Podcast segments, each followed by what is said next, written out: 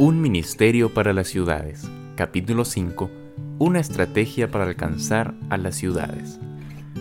Hoy estudiaremos sobre cuán importantes son las actividades de los obreros urbanos y cómo se debe evitar las acciones contenciosas. La obra debe ser simétrica y un testimonio viviente de la verdad. Dios nos hará apreciar una ambición noble. Él desea que el carácter de nuestra obra esté en armonía con las grandes verdades que estamos proclamando para despertar al mundo de su sopor mortal. Debemos vivir la verdad y enseñarla mediante nuestra vida, al igual que a través de nuestras palabras. Hay miles a nuestro alcance a los que podemos enseñarles la verdad, y no se requiere la inversión de grandes medios para llegar a nuestras poblaciones y ciudades vecinas. No necesitamos acercarnos a habitantes de una población desconocida, sino a personas que hablan nuestro mismo idioma.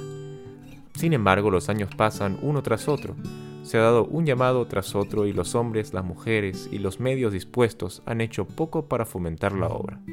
¿Somos la luz del mundo? El Señor no induce a sus obreros a conducirse de modo tal que el tiempo de angustia sobrevenga antes del momento preciso. No erijan ellos una pared que los separe del mundo al presentar sus propias ideas y conceptos.